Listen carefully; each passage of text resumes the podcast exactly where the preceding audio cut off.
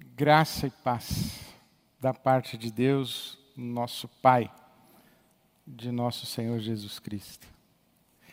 Hoje é dia dos pais, então feliz, feliz dia dos pais para você. Você que é pai biológico, você que é pai do coração.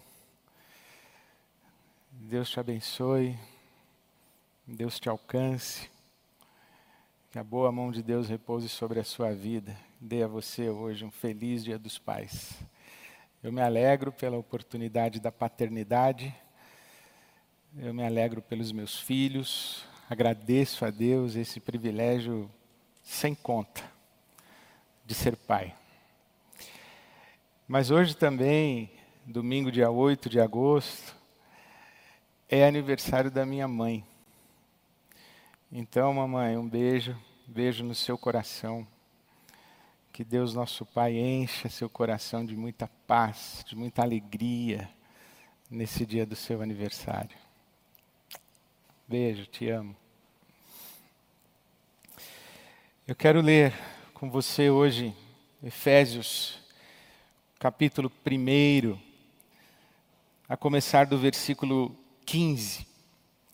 Na semana passada lemos Efésios capítulo 1, do versículo 1 ao 14, mas hoje quero então continuar essa leitura lendo Efésios 1, 15 em diante. Por essa razão, desde que ouvi falar da fé que vocês têm no Senhor Jesus e do amor que demonstram para com todos os santos, não deixo de dar graças por vocês mencionando-os em minhas orações. Peço que o Deus de nosso Senhor Jesus Cristo, glorioso Pai, lhes dê espírito de sabedoria e de revelação no pleno conhecimento dele. Oro também para que os olhos do coração de vocês sejam iluminados, a fim de que vocês conheçam a esperança para a qual ele os chamou as riquezas da gloriosa herança dele nos santos e a incomparável grandeza do seu poder para conosco, os que cremos, conforme a atuação da sua poderosa força. Esse poder ele exerceu em Cristo, ressuscitando-o dos mortos e fazendo-o assentar-se à sua direita nas regiões celestiais, muito acima de todo governo e autoridade, poder e domínio, e de todo nome que se possa mencionar, não apenas nesta era, mas também na que há de vir. Deus colocou todas as coisas debaixo dos seus pés e o designou cabeça de todas as coisas para a igreja, que é o seu corpo, a plenitude daquele que enche todas as coisas em toda a e qualquer circunstância. A oração é uma experiência atávica, humana. Nós, seres humanos, oramos. Nós, seres humanos, oramos desde sempre. Nós, seres humanos, intuímos que há um poder acima de nós e nós, no nosso coração, nos expressamos a esse poder na expectativa de que esse poder nos favoreça. Nós damos muitos nomes a esse poder, e a oração não é feita apenas ao Deus bíblico, a oração é uma experiência religiosa, e a religião faz parte da experiência humana. Aqui o apóstolo Paulo, evidentemente, está orando ao Deus e Pai de nosso Senhor Jesus Cristo. Portanto, existe uma oração que é própria da nossa fé cristã. O apóstolo Paulo começa Efésios dizendo no versículo 3: Bendito seja o Deus e Pai de nosso Senhor Jesus Cristo. Então, quando ele ora, é com esse Deus que ele fala. E quando ele diz aqui, eu, eu oro por vocês, eu dou graças por vocês e menciono vocês nas minhas orações, o versículo 16, é com esse Deus que ele está falando. E com esse Deus existe um jeito de falar, existe um que falar, existe um como orar e um que orar. A oração, ela é espontânea, mas é também uma arte a ser aprendida. Porque nós não sabemos orar. O apóstolo Paulo escreve aos Romanos dizendo isso: nós não sabemos orar como convém, Por isso é que o Espírito Santo intercede por nós com gemidos, porque nós não sabemos orar como convém. Então o Espírito nos socorre na nossa fraqueza, diz o apóstolo Paulo em Romanos 8. A fraqueza de não saber orar. O Espírito intercede. Então nós não sabemos orar. Os discípulos falam para Jesus: ensina-nos a orar. Observando a vida de oração de Jesus, os discípulos dizem a Jesus: ensina-nos a orar.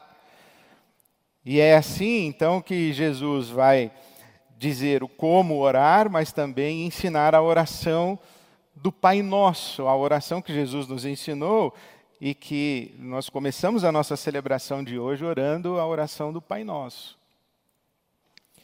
Essa oração do Pai Nosso é a inteligência da oração, é, é a palavra da oração, é o que orar, mas também Jesus ensina como orar. Então, orar é uma arte, é uma arte a ser aprendida. Eu tenho realizado as minhas lives de oração ao meio-dia, toda segunda-feira, já há alguns meses. E, e tem sido uma experiência muito rica interagir com as pessoas que acompanham a live. E quando elas falam comigo, a maioria das pessoas que conversa comigo sobre oração, justamente fala dizendo: Pastor, eu não sei orar. Eu não sei o jeito certo de orar. Eu não sei como eu deveria orar nessa situação. Eu não sei se é, é legítimo eu, eu orar dessa maneira. E as pessoas vêm compartilhando comigo a sua dificuldade na oração. E eu me alegro com isso, porque é importante nós pensarmos, refletirmos a respeito da nossa experiência de oração. Porque orar é uma arte a ser aprendida. Aqui, por exemplo, o apóstolo Paulo faz uma oração que é, é, até, é até complexa de entender o que ele está orando. E eu me pergunto se alguma vez você já ouviu uma oração minimamente semelhante a essa nas reuniões de oração que você participa. Nos seus grupos de oração, se você já ouviu alguém orar dessa maneira. A oração para nós geralmente é uma súplica, é um pedido a Deus a respeito das circunstâncias. A oração, para a maioria de nós, é um, um, pedido a Deus para que Deus interfira nas situações e nas circunstâncias, de modo a conformar o mundo aos nossos desejos. Nós tentamos fazer as coisas do nosso jeito e fazer com que as coisas fiquem do jeito que nós gostaríamos que fossem, e quando não conseguimos, nós dizemos: olha, isso aí só Deus isso está nas mãos de Deus. Por exemplo, é muito comum a gente ouvir pessoas dizendo: olha, o que a medicina podia fazer, ela fez agora, agora está nas mãos de Deus. Quer dizer, agora está nas mãos de Deus? Só agora? É essa ideia de que a oração é, é um passo adiante quando o nosso horizonte de possibilidades se esgota. Isto é, quando nós não conseguimos fazer, nós dizemos então que Deus vem fazer. É, a oração é, é, para a maioria de nós, acessar o poder de Deus para que ele interfira nas circunstâncias e, conforme as circunstâncias, ajuste as circunstâncias de acordo com aquilo que nós gostaríamos que, que acontecesse. A oração geralmente é reduzida a fazer pedidos a Deus. E que pedidos? Aqui o apóstolo Paulo nos mostra os seus pedidos. Eu pensei em dar título para essa nossa meditação bíblica. O título seria As coisas que eu peço para Deus. E aqui o apóstolo Paulo pede coisas muito extraordinárias para Deus. Mas depois eu pensei melhor e cheguei num outro tema e num outro título para a nossa meditação dessa manhã, e eu já conto para você qual vai ser o título. Porque não apenas devemos dar atenção às coisas que o apóstolo Paulo pede para Deus, mas devemos dar atenção a, ao sentido que, que sustenta a sua experiência de oração, as convicções profundas que faz com que ele ore. E aquilo que ele pede para Deus revela a maneira como se relaciona com Deus e como se porta no mundo. Porque precisamos entender que essa oração de Efésios 1, 15 a 23, ela não acontece num vazio, ela tem um contexto. O contexto é, primeiro, o próprio texto bíblico, a carta aos Efésios. E nesse contexto da carta aos Efésios, ele tem um quadro muito amplo. É dentro desse quadro amplo que ele está orando. Por exemplo, no capítulo 3, o versículo 4, ele diz que quer compartilhar o que ele entendeu, a maneira como compreendeu o mistério de Cristo. Ele está revelando o mistério de Cristo. Um mistério que esteve oculto em outras gerações, mas agora foi revelado pelo Espírito aos santos apóstolos e profetas de Deus. Efésios 3:5, agora o Efésios 3:6, significando que mediante o evangelho os gentios são coerdeiros com Israel e membros do mesmo corpo e coparticipantes da promessa em Cristo Jesus. O Paulo diz assim, olha, tem um mistério aí que estava oculto. Agora foi revelado. E qual é o mistério? é que as promessas do Deus e Pai de nosso Senhor Jesus Cristo estavam restritas a, a um povo, mas agora as promessas se estendem aos gentios, isto é, a toda a família humana. E toda a família humana agora faz parte desse corpo que está em Cristo. Esse é um grande mistério. O mistério, por exemplo, que está expresso, explícito, registrado nos versículos 9 e 10 do capítulo 1, quando, quando Paulo diz assim: Olha, Deus tem um propósito desde a eternidade.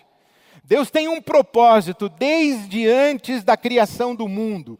E o propósito de Deus é fazer convergir em Cristo, Efésios 1, 10. Fazer convergir em Cristo todas as coisas, celestiais ou terrenas, na dispensação da plenitude dos tempos. Isto é, o propósito de Deus é, é todo o universo harmonizado, toda a família humana em unidade e todo o universo harmonizado, todo o universo levado à sua plenitude sob a autoridade de Jesus. E é isso que ele está orando aqui em Efésios 1, 15 a 23. Ele diz: Olha, eu peço algumas coisas em favor de vocês. A primeira coisa que eu peço no versículo 17 é que Deus dê a vocês um espírito de sabedoria e de revelação no pleno conhecimento dele.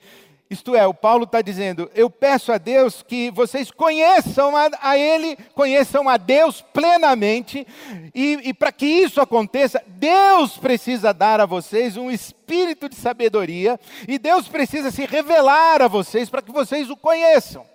E conhecendo a Deus, eu peço mais, eu peço que vocês conheçam também, versículo 18. Oro também para que os olhos do coração de vocês sejam iluminados, a fim de que vocês conheçam a esperança para a qual ele os chamou, isto é, o chamado de Deus.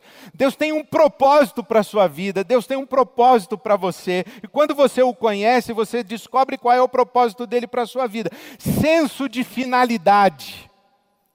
Deus chamou você para quê? Deus chamou você com que propósito? É isso que Paulo está dizendo. Eu oro para que vocês tenham os olhos do coração iluminados, para que vocês enxerguem qual é a finalidade de Deus na vida de vocês. Ele diz mais no versículo 18: Eu oro também para que vocês conheçam as riquezas da gloriosa herança dele nos santos e a incomparável grandeza do seu poder. Ele está dizendo: olha, o propósito de Deus realizado na sua vida é tão rico e, e, e é tão glorioso, e que você precisa entender isso.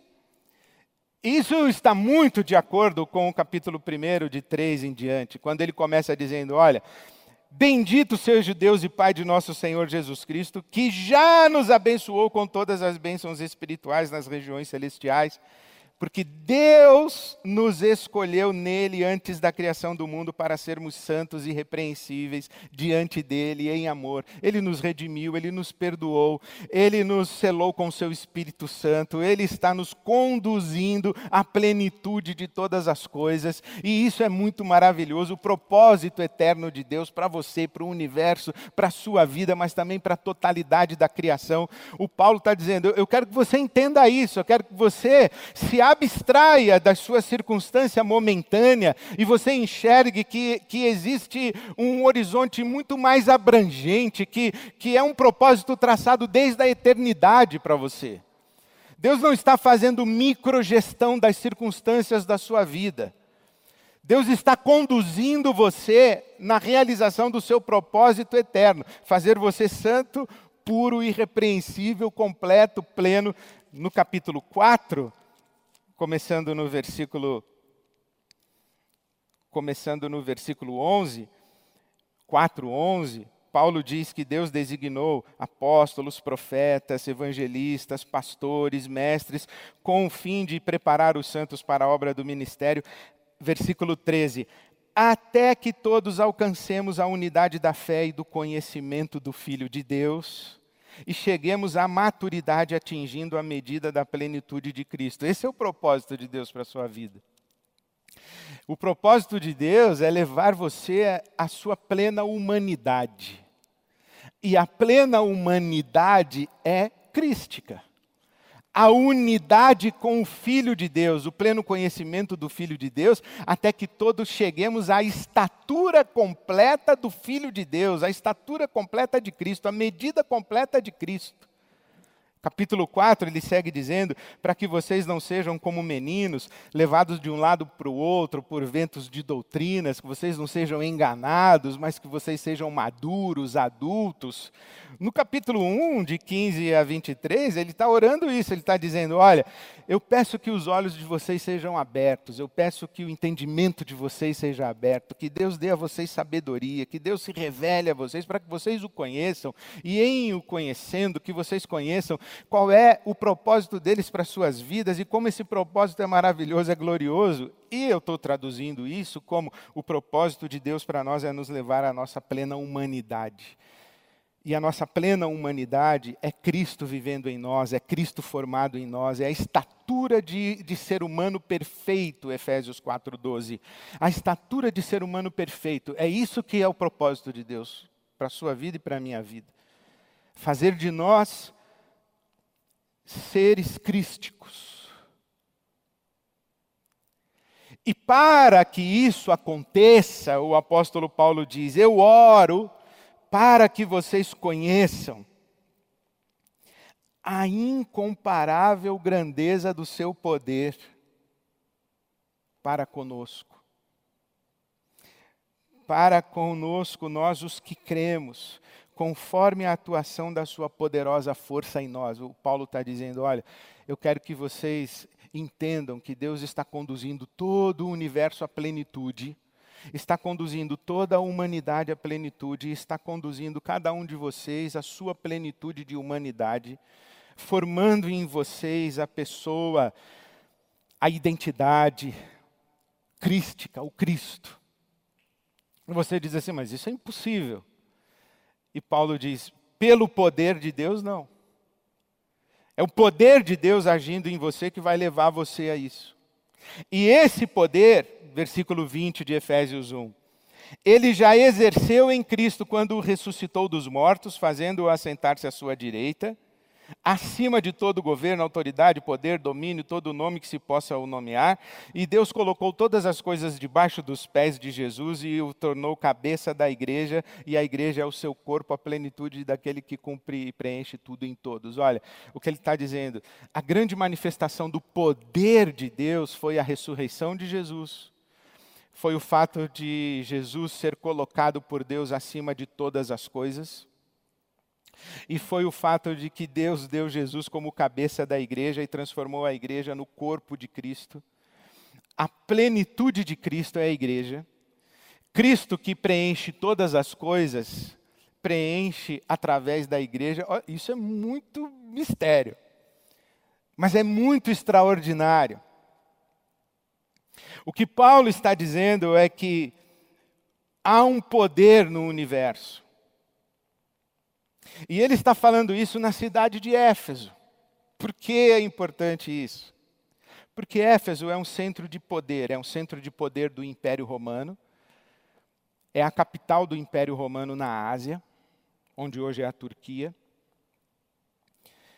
É um, um lugar de poder político, poder civil. Por isso que ele diz: olha, tem um poder que está acima de todos esses poderes. Jesus está acima de todo poder, domínio, todo governo, toda autoridade e todo nome que se nomeia, que se possa nomear, Jesus está acima. Então ele diz assim: olha, vocês que estão aí em Éfeso, vocês que estão acostumados à, à expressão e manifestação de poder, e onde o império faz questão de, de ser exuberante e colocar, transformou a cidade de vocês numa, numa vitrine do seu poder e da sua potência. Vocês que estão acostumados com a linguagem de poder, vocês que estão acostumados com estruturas de poder, vocês estão acostumados com as cívitas, vocês estão acostumado, acostumados com a polis organizada, com a estrutura do poder romano. Eu quero dizer para vocês que tem um poder acima de todos esses poderes, mas há uma coisa muito importante que você precisa saber sobre Éfeso. Éfeso é um grande centro de poder religioso e espiritual. Na cidade de Éfeso, na cidade de Éfeso, havia o templo da deusa Diana, ou Artemis. O templo da deusa Diana, ali na cidade de Éfeso, a grande deusa Diana, grande deusa Diana. Quando Paulo chega em Éfeso para pregar o evangelho, e que evangelho ele prega? É esse aqui. Ele diz: olha, há um poder acima de todo nome, de toda autoridade, governo, domínio. É Jesus Cristo ressurreto, ele está vivo, ele reina, ele é Senhor sobre tudo, sobre todas as coisas. Não é o imperador romano e não é a deusa Diana. E o que começa a acontecer em Éfeso, você lê essa história maravilhosa, uma das histórias mais maravilhosas do Novo Testamento, Efésios capítulo 19, ou Atos capítulo 19, livro de Atos dos Apóstolos, o capítulo 19, começando no versículo 23, quando Paulo chega em Éfeso pregando o evangelho, sabe o que começa a acontecer? As pessoas começam a se converter a Jesus Cristo. Elas dizem: sim, não é a deusa Diana. A nossa esperança não é a deusa Diana. A nossa esperança não é o Império Romano. A nossa esperança não é política, a nossa esperança não é civilizacional, a nossa esperança não é nessa divindade que atende pelo nome de Diana. A nossa esperança é Jesus Cristo, Ele que é a autoridade, Ele que é o Senhor. E quando as pessoas começam a afirmar a sua fé em Jesus Cristo, começa a esvaziar o templo da deusa Diana. As pessoas não vão mais no templo da deusa Diana. E sabe o que acontece mais? O comércio em volta do templo da deusa Diana começa a falir. Os ourives, os artífices que faziam miniaturas da deusa, miniaturas do templo, faziam santinhos, eles começam a falir, porque ninguém compra mais os santinhos da deusa Diana. As pessoas se converteram a Jesus Cristo.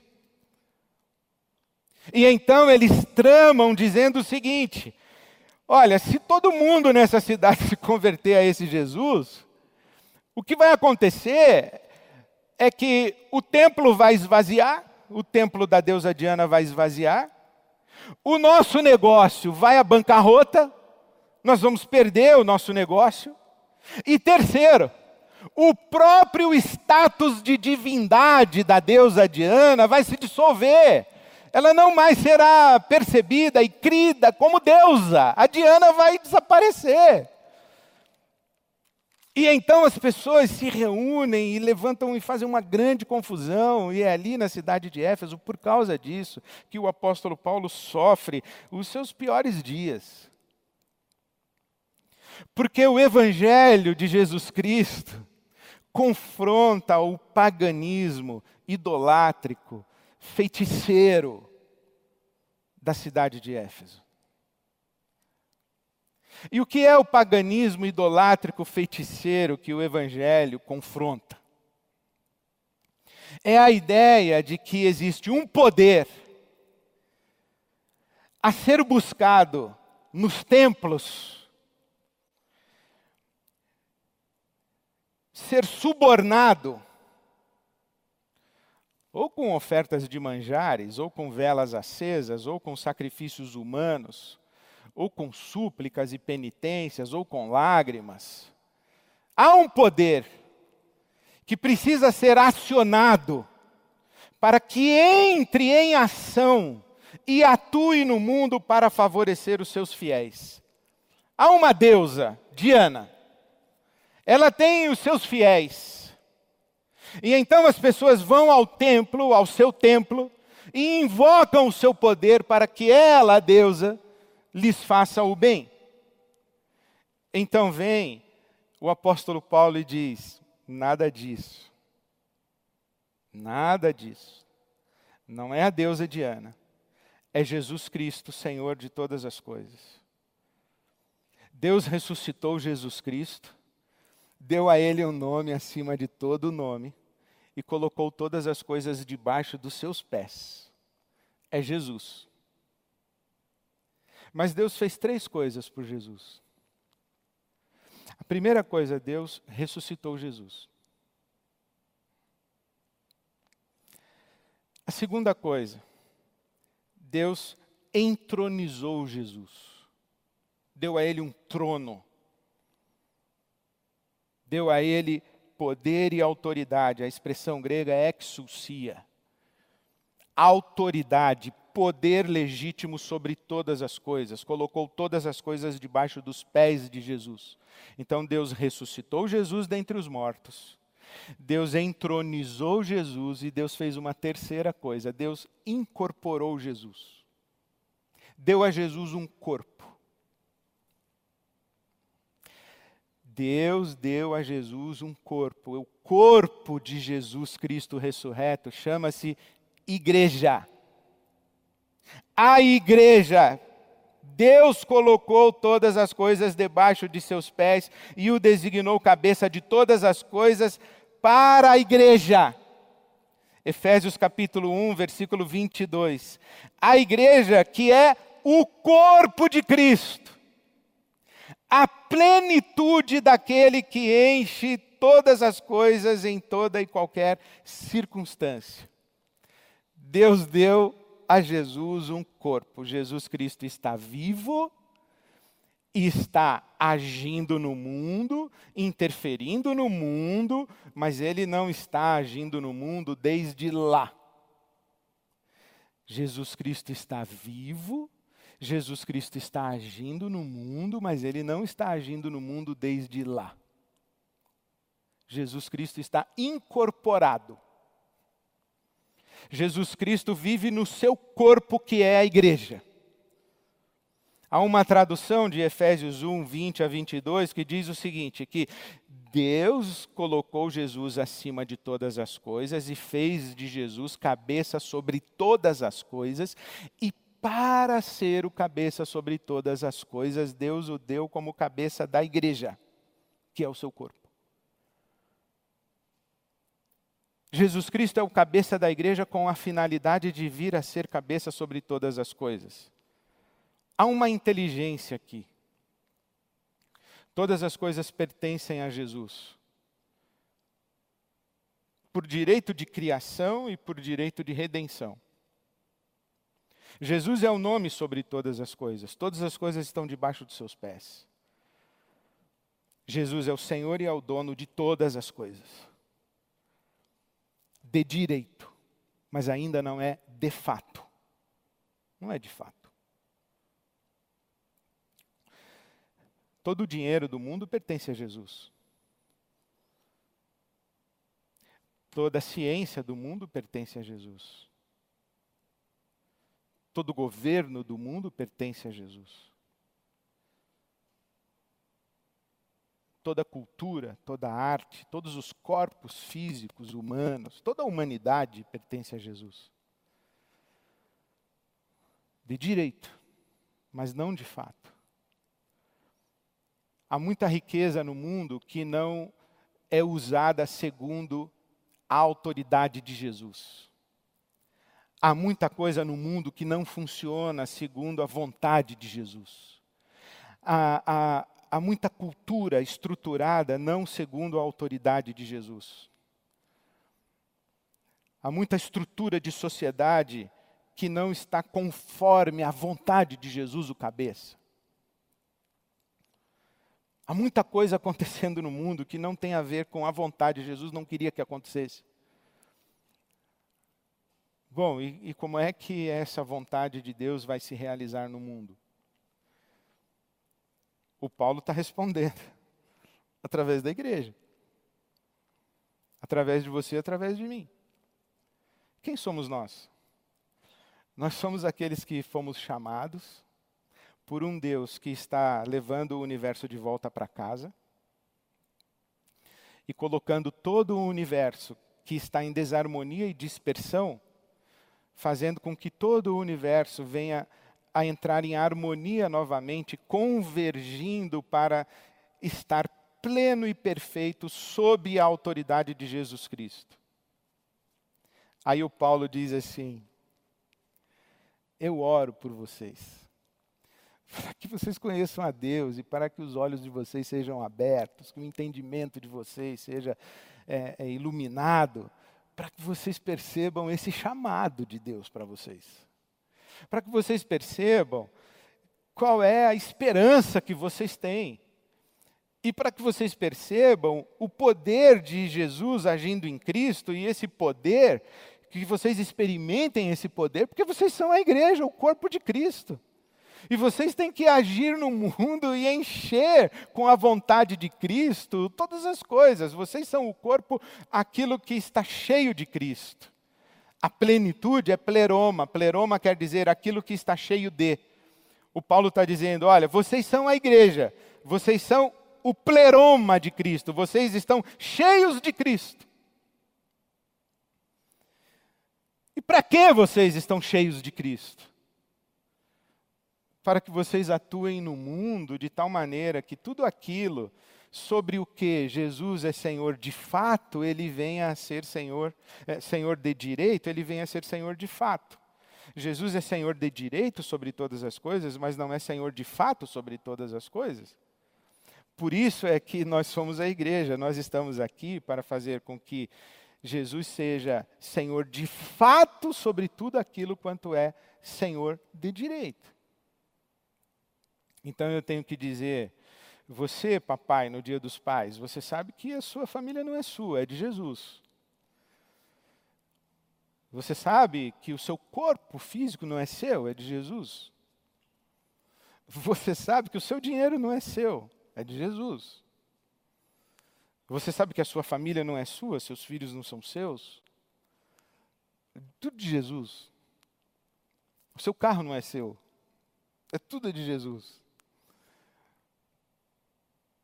E a plenitude da nossa humanidade é, é viver submissos ao caráter, aos interesses, aos propósitos, às intenções de Jesus. Esse é o, o mundo onde a vontade de Deus é feita na terra como no céu. Para isso que a gente existe. O que o Paulo está dizendo é vocês precisam superar esse paganismo, essa feitiçaria idolátrica. Vocês precisam entender que Jesus não é uma Diana mais poderosa.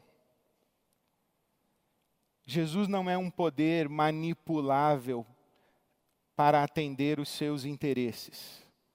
Jesus não é uma Diana mais poderosa. Jesus não é um ídolo mais poderoso do que o ídolo anterior que você adorava. Orar não é manipular o poder de Jesus, isso se chama feitiçaria, manipulação de poder espiritual. E Jesus não é um poder espiritual que se submeteria à sua manipulação a manipulação do seu jejum, a manipulação da sua oração, a manipulação da sua corrente de fé, a manipulação da sua estrutura religiosa. Não, Jesus não se submeteria a isso. Jesus não é um ídolo que você manipula com a sua oração piedosa e nem com as suas lágrimas. Nem com as suas lágrimas. Jesus é o Senhor de todas as coisas, a autoridade sobre a sua vida. Você que serve é Jesus. Não é Ele que te serve. Orar não é colocar Deus a seu serviço. Orar é colocar-se a serviço de Deus.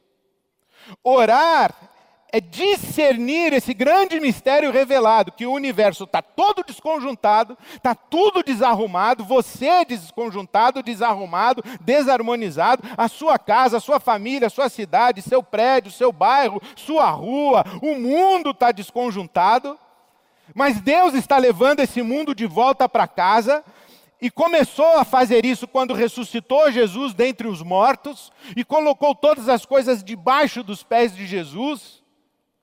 E revelou-se a pessoas como você e eu. E os nossos olhos se abriram e nós entendemos o chamado que ele nos fez. Nós entendemos a esperança que ele nos deu.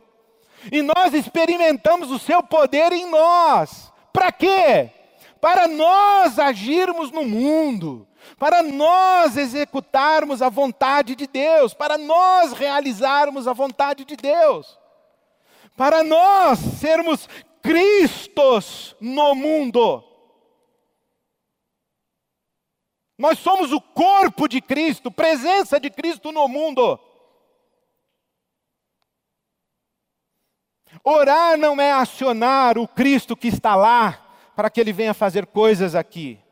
Orar é submeter a nossa consciência, a nossa vontade, a nossa vida ao Cristo que está vivo em nós, para que a nossa vida seja uma expressão desse Cristo no mundo para que as nossas palavras, as nossas ações, as nossas atitudes, as nossas decisões, os nossos compromissos, as nossas interferências na realidade sejam na direção de cumprirmos a vontade de Cristo, que é o cabeça, é a autoridade, é o nome acima de todo nome. Nós é que agimos.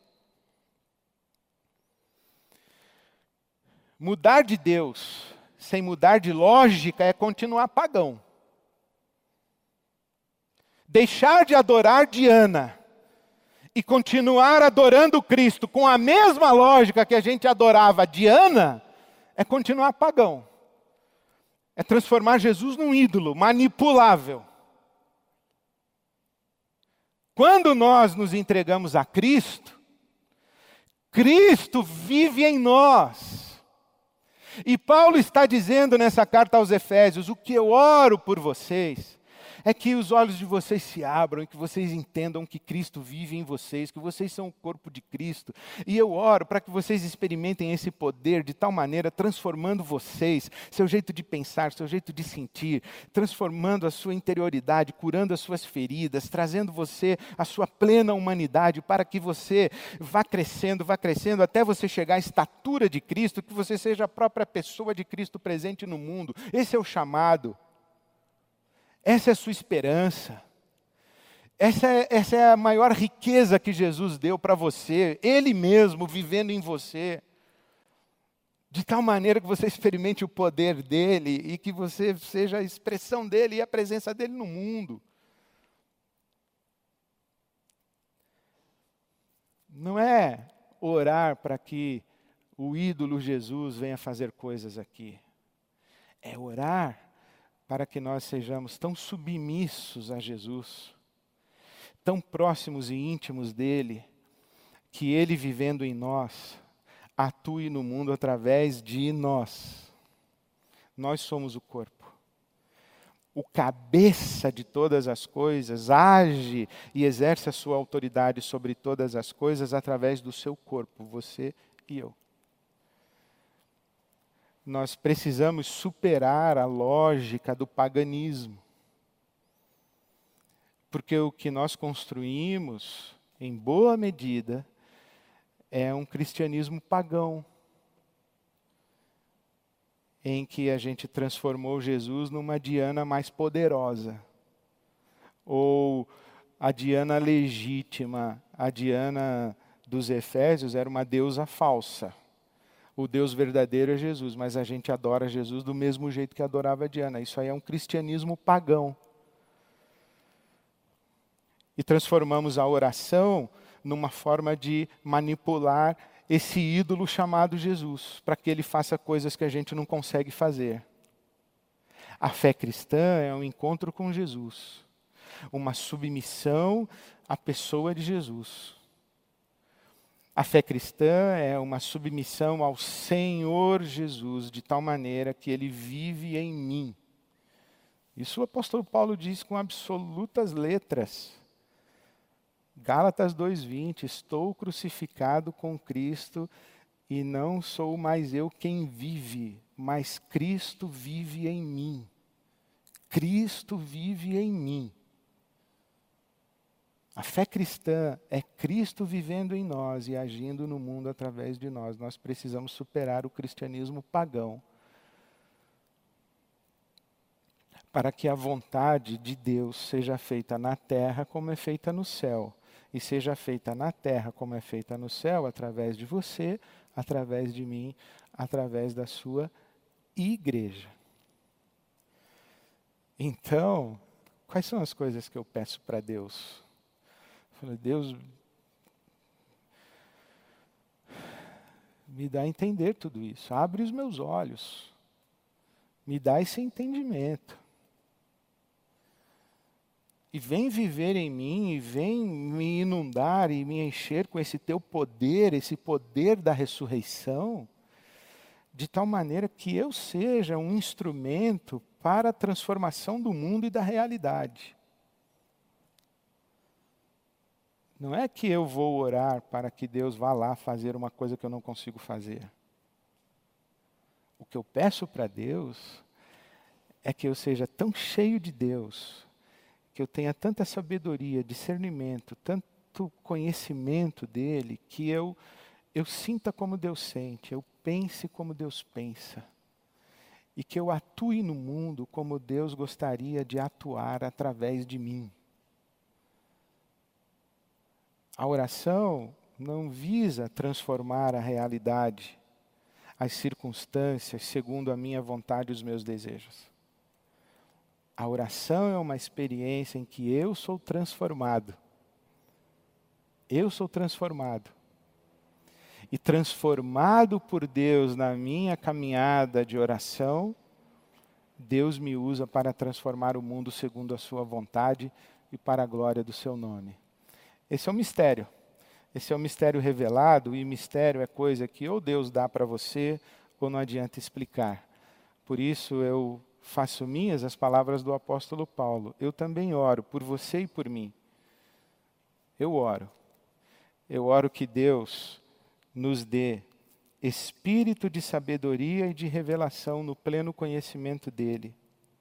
Eu oro também para que os olhos do seu coração e do meu coração sejam iluminados a fim de que nós conheçamos o chamado que ele fez para nós, a fim de que nós tenhamos consciência da esperança segundo a qual nós vivemos e que nós experimentemos o poder, o poder dele, Deus, nosso Pai, que, que foi manifesto na ressurreição de Jesus e que atua em nós, segundo a sua poderosa força. Eu oro assim por você, eu oro por mim, até que todo o universo esteja novamente em casa e todas as tribos, raças, línguas e nações estejam reconhecendo que Jesus Cristo é o Senhor.